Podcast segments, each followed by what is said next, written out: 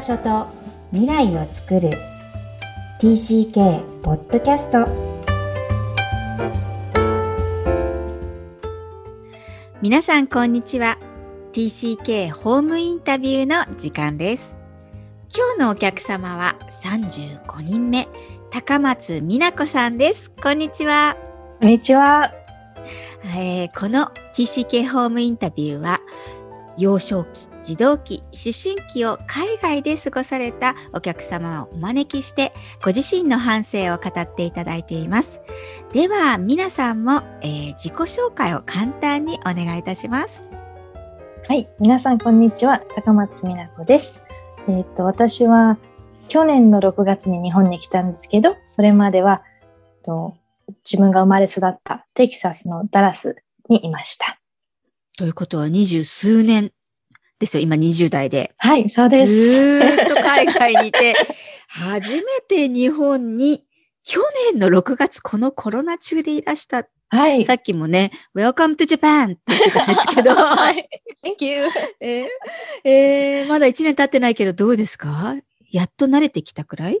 いや、もうまだまだこう、慣れていかなくちゃいけないところがたくさんあるんですけど、でも、うん、いいとこだなって思います。はい。まあ、嬉しいです。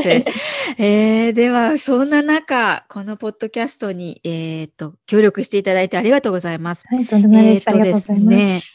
まあ、じゃあ、海外生まれというところで、どこ生まれでしょう？はい、と、アメリカのテキサス州のダラス市です。うん、はい、えー、そこで生まれて、えー、日本人のお父さんお母さんのもとで生まれたと聞いていますが、何人兄弟って、はい、はいはい。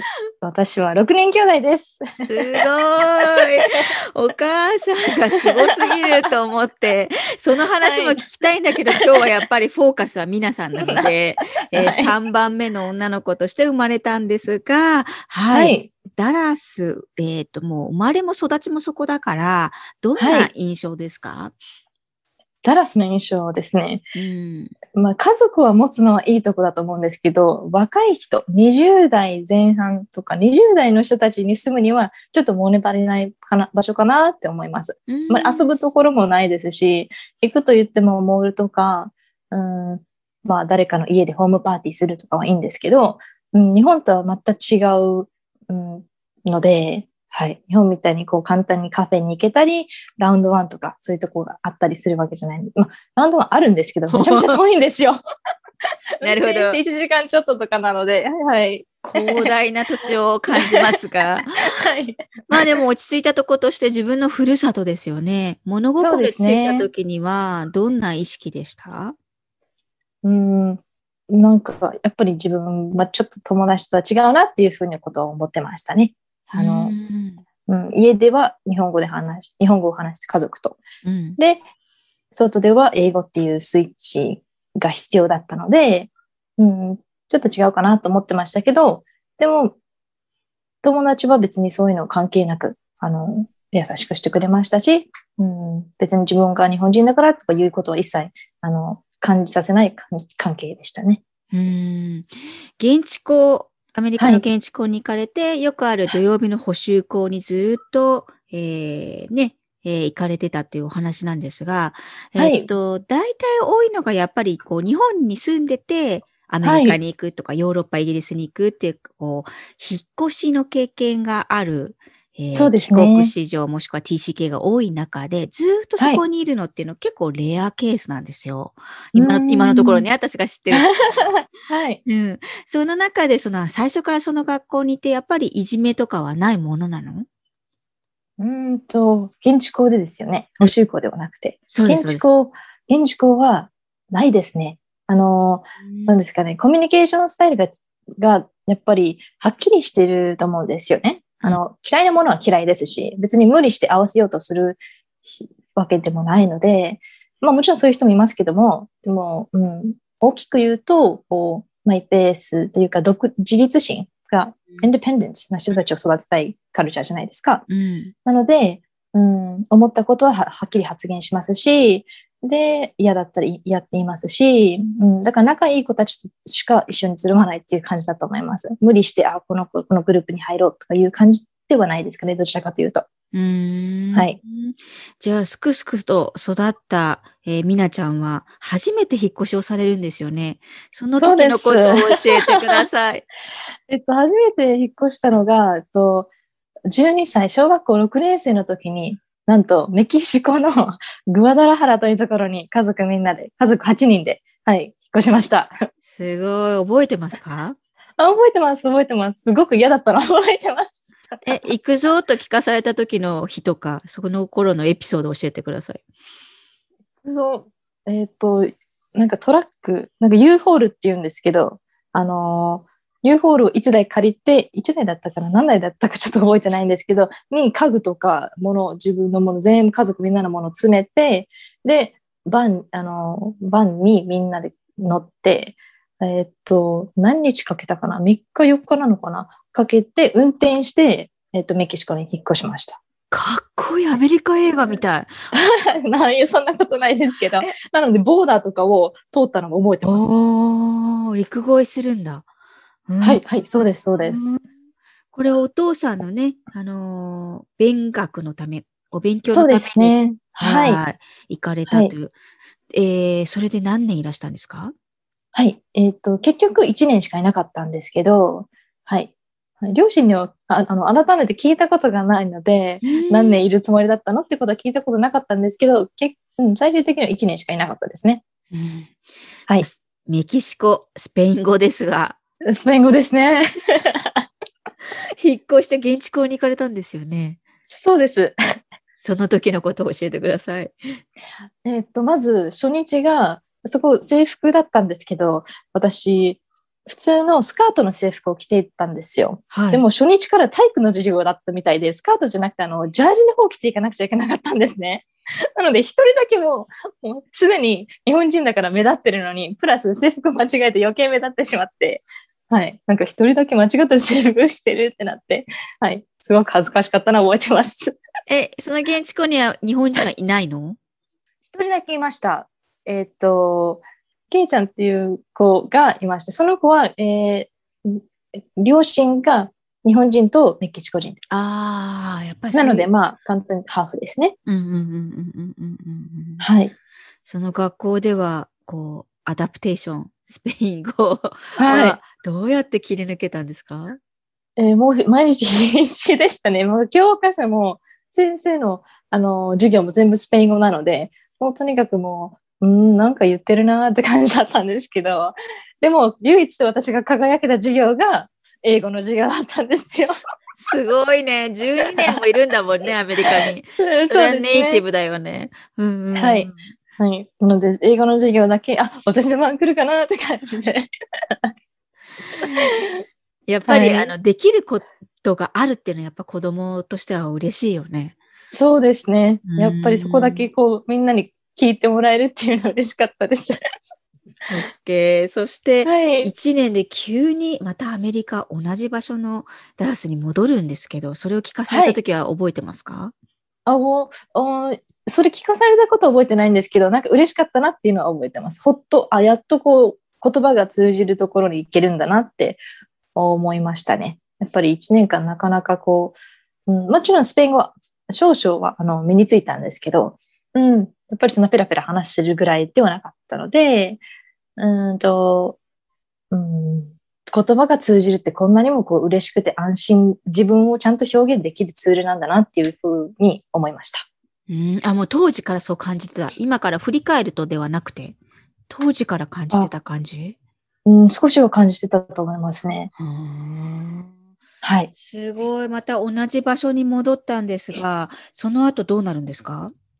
その後、えっ、ー、と、中学校に行って、中学、高校、大学とずっとダラスにいて、うん、で、一旦大学は、やっぱり大学って、こう、ちょっと大人になるぜみたいな感じだと思うんで、あの、みんなすぐ慎重に選ぶと思うんですけど、私も、まあ、日本人の両親のもとで生まれて、でもアメリカで生活したので、日本で生活してみたいなっていう気持ちがすごい芽生えて、名古屋大学のグローバルサーティっていうプログラムが当時あったんですけど、うん、そこに応募して、えー、応募？そこにあの書類を送って、で、書類選考は通ったんですね。うん、で、すごい嬉しかったんですけど、でも、よくよく考えると、あ、これ通ったら、これ通って面接ももしうまくいったとしたら、日本に一人で行くんだって思って、そうなったらもう、え、そんな嫌だって感じになってしまって。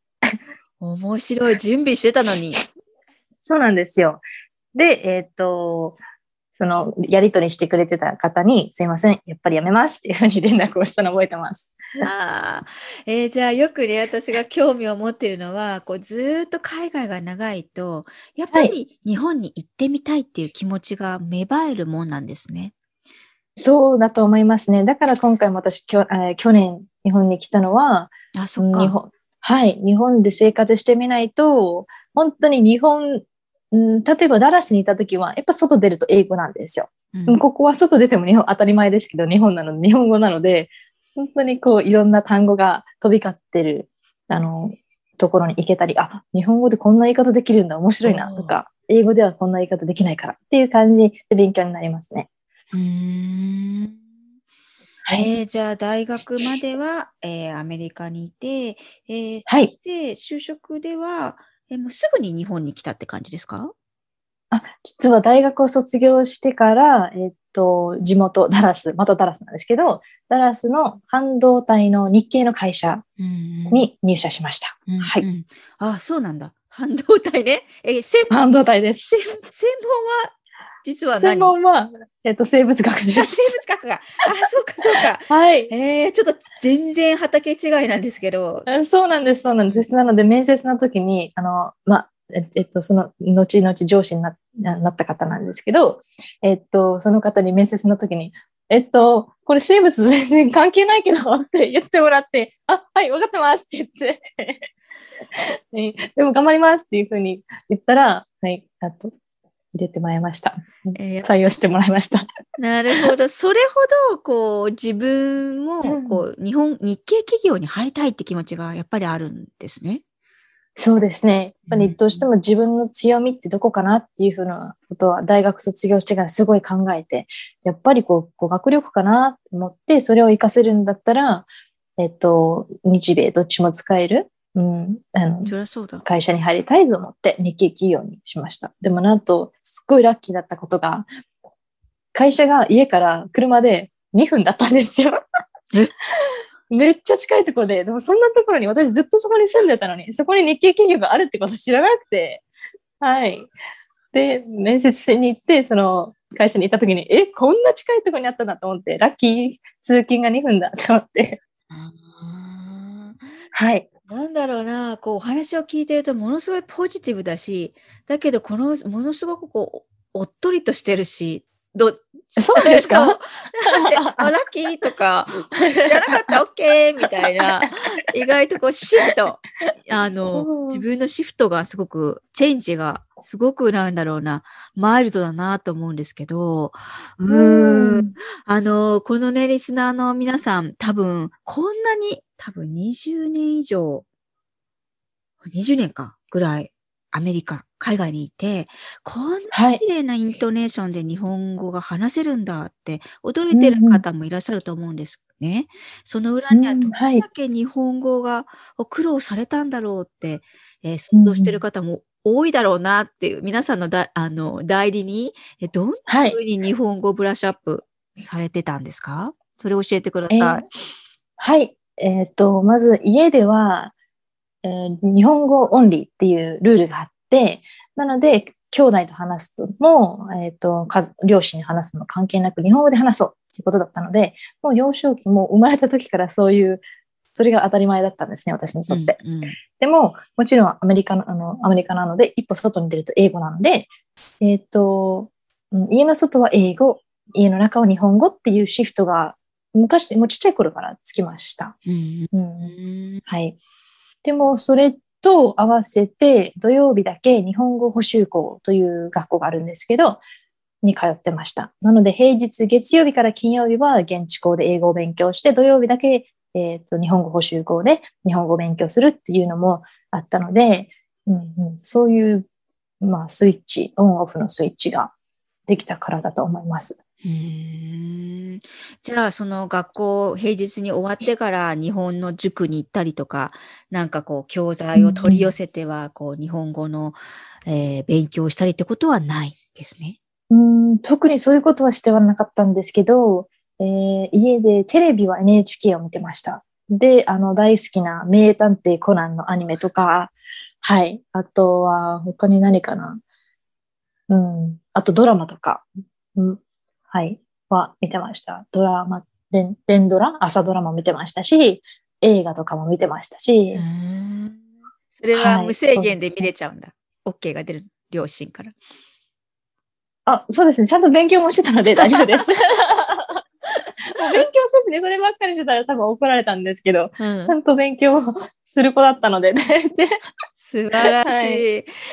はい、えー、あのね、それをお聞きすると、いかにこう IT とかインターネットが、うんうんうん、あの素晴らしいツールなのかなって聞かせていただいて思うんですが、私の時代なんて当然 IT,、はい、IT がないので、あのもう土曜日の7時からの NHK しかない時代に比べたら、やっぱり IT って語学のためとか、もっと文化とか、ね、ね、漫画が見れる世界っていうのは大きな恩恵なんだなっていうのを皆さんのね、お話から聞きます、あの、わかります。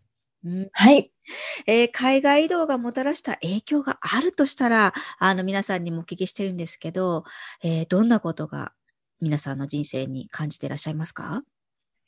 海外移動。移動っていう感じじゃないもんね。うん、まあ、メキシ系の移動でもいいんです、もちろん。はい。はい。えー、っと、やっぱり、語学、まあ、日本、私の場合は日本語と英語と、で、1年だけのメキシコ生活なので、スペイン語なんですけど、うん、人と繋がれるツールでもありますけど、やっぱみんな違うっていうのが、すごく面白いなって思います。うん、うんはい。例えば？やっぱり、うんうん、やっぱり違うと、うと、なんか理解するようにもなりますし、あと自分の考えって、うん、いろんな考えがあって、そこからみんなで話し合って、で、あ、そういう考えもあるよねっていうのを気づけるじゃないですか。うん、うん、だから、柔軟に考える力つくかなとは思います。うん、うん、オープンな考え方というか、うん、理解力と国際理解、うん、うん、で、まあ、今はインターナショナルスクールの人事で働いてるんですけど、うんうん、なんか、日本の当たり前は、例えばアメリカの当たり前じゃないこともあるので、日本人が、もしもアメリカに旅行でも何でもいいんですけど、行って、なんでこうじゃないの？ってなると、それは多分日本の常識をアメリカにそのまま持ってきてると思うんですよ。でも、いや、アメリカはそうじゃないよってなって、別にそれが悪いとかじゃなくても、それがそこの人たちの暮らしのやり方だから、うん、まあ、日本語で言う GO に行けば GO に従えちゃったと思うんですね、本当に。で、メキシコでも、えっ、ー、と、アメリカの常識は、まあ、うんと、同じところもありますけど、まあ誰かに会ったら挨拶するとか、それは国とか関係なく多分誰、どこでも共通なのかなと思うんですね。でも、やっぱりコミュニケーションスタイル、はっきり言うアメリカのあのスタイルと、ちょっとこう、ふんわり優しい言葉でお伝えする日本語の言葉だったり、相手の気持ちを考えて言うとか、あとは空気を読むとかだったり、うん、そういうのは、あの、うん、観察してわかるなと思いました。私、去年の6月に日本来た時に、うん、電車でどういうふうに、あの、振る舞うのか。本当にこれおかしな話だと思うんですけど、電車の乗り方がわからなくて、どういうふうにしたら自然かなっていうのを思ってて、うんうん、でも、それは観察するのが一番簡単なことなんだと思うんですよ。周りの人たちが、あ、なるほど、携帯見て静かにしてれば OK とか、あと、あんまり目を合わさないな、合わせないなっていうのを気づきました。ああ、そうなの？私は気づけないから逆に教えてほしい。はい、どうす、どうやってプリテンドしてるのかなと思って。いや、なんかあの、一回、先週かな、あの、電車乗ってた時に、イケメンのメガネかけたお兄さんと目があって、ラッキーって思ったんですけど、朝からイケメンと目があったぜって思って、でも、その人はすごい気まずそうにしてたので、ああ、そっか、日本では目を合わせたらあんまり、こう、ちょっと気まずくなっちゃうのかなと思って。なんかアメリカだとどうすればいいの？うん。アメリカだと目があったら、おー、ハローとか、うん、確かに。あの、Have a nice day みたいな感じで、あ、シャツか、かっこいいシャツだねとかちょっとこう褒めたりするんですけど、もう日本だともうなんか目があったら、あ、すいませんみたいな感じなので。そうね。なんか知ら、はい、わかんないけどすいませんだよね。そうなんですよ。でも、その翌々日ぐらいに、あの、また同じ電車でその人と目があって、お、ラッキーって思ったんですけど、思ったより、あの、もうちょっとおじさんな方だったんですよ。はい。お兄さんかなって思ったんですけど、うん、お兄さんじゃないなって思って でもまあ、かっこいいのはかっこいいんですよ。うんうんうん、はい。はい。という話です。もうじゃあまさしく今海外移動中なんだね。皆さんの中においてね、こう日本っていうこう。そうです。日本が私の海外ですね。そうだね。今ちょうど学び中で、今、はい、現在こうインプット中なんだろうね。日本の常識やら。そうですね、まず外、サーフェスから見て、そしてまだ今から内面をこう探検、エクスプローリングしていくのかなっていう感じなんだけど、うん、楽しみですね。はい、まあでも、はい、きっとね、またいつか聞かせてくださいね。それがメキシコの移動とね、また日本に来たちょっと、こう移動とどう違うのかとか、はい、うん、また日本をどう感じるのかっていうのはこれからますます楽しみですが、はい、はい、そろそろ皆さんにも同じ質問をさせてください。Where is your home? と、ホームは、うん、場所というより私にとっては家族がいるところが私のホームかなって思います。はい、なので家族は今ダラスにいるので、うん、ダラスが今私のホームですね。うんうん、はい。ということは、このご両親があるかどうかわからないけど、日本にいたら日本になると思う？うん、と思います。ホームって私にとって一番居心地のいい場所なので、はい、でも、あまあ、もちろんどこで育ったっていうのはホームに関係すると思うんですけど、うん、うん、やっぱり居心地のいい場所っていうと、自分らしく入れるところ、イコール家族がいるところ、うん、っていうとこなので、ダラスですね。すいません。ちょっと微妙な答えかもしれませんいや、いいと思います。ありがとうございます。えー、でももう一つおまけをください。はい、えっ、ー、と、こんだけね、長く、えっ、ー、と、なんだろうな、えー、ダラスがほとんど故郷のように私には聞こえて聞かせていただいたんですが、それでもしっかり日本人アイデンティティを持とうとされている皆さん、はい、今そういう子がいっぱい増えています。えー、その子たち、今の TCK キッズにアドバイスがあるとしたら、エールでも結構です。一言お願いします。はい。うん、まず語学を身につけると、今だけじゃなくて将来かなりの、まあ私インターナショナルスクールで働いてて、毎日思うんですけど、ものすごくチャンスが増えるなと思いました。で、語学だけのツールじゃなくて、こう他の国、他の言語を話せると、その人たちの考え方だったり、何を、どういう価値観を持って生活しているのか、何が大事なのかっていうのはわかると思うんですよ。でそうなると、まあ、友情も育みますし、うんと、壁があんまり分厚くないかなと思います。もう初めて会った時から、あ、そうだよね、わかるわかるってなると、え、そうなのっていう感じから入るんじゃなくて、もう共感っていう、あの、うん、ところから入れるんで、うん。だから語学を勉強するのも大事ですけど、うん、その人たちの生活の仕方とか、何を、どういうことを大事にして生きているのかとか、も勉強してってもらったら、すごくいいんじゃないかなって、10年、20年経って、あ、よかったなって思うと思います。はい。わかりました。じゃあ、この日本の生活をますます楽しんでいってください。はい、はい、ありがとうございます。今日は高松美奈子さんにおいでいただきました。ありがとうございました。ありがとうございました。いかがだったでしょうか ?20 代の皆さん、この番組始まって以来の初めて今日本に住む TCK。語学が全く問題なく自分自身もそこでつまずいたことがないその語り口はその背後にいるお父さんとお母さんの努力を感じさせるインタビューとなりました。本当に時代が変わったなと思わせるこの、えー、TCK の生き様、えー、生活の様式の違い、えー、過去の40年前の自分とは大きく、えー、世界が動いているんだな、えそして IT の発達はこれほどまでに、え必要であり、え皆さんの語学の習得だったり、文化、様式、そして風景も見ることができるようになった時代にはなくてはならないツールだなというふうに思う次第です。皆さんはいかがでしょうか？この番組ではお悩みや質問も受け付けています。また、TCK ホームインタビューにご出演いただける皆様をお待ちしています。ホームページよりアクセスして検索ください。さらに、ポッドキャストを確実にお届けするために、購読ボタンを押して登録をお願いいたします。今日も TCK の気持ちにありがとう。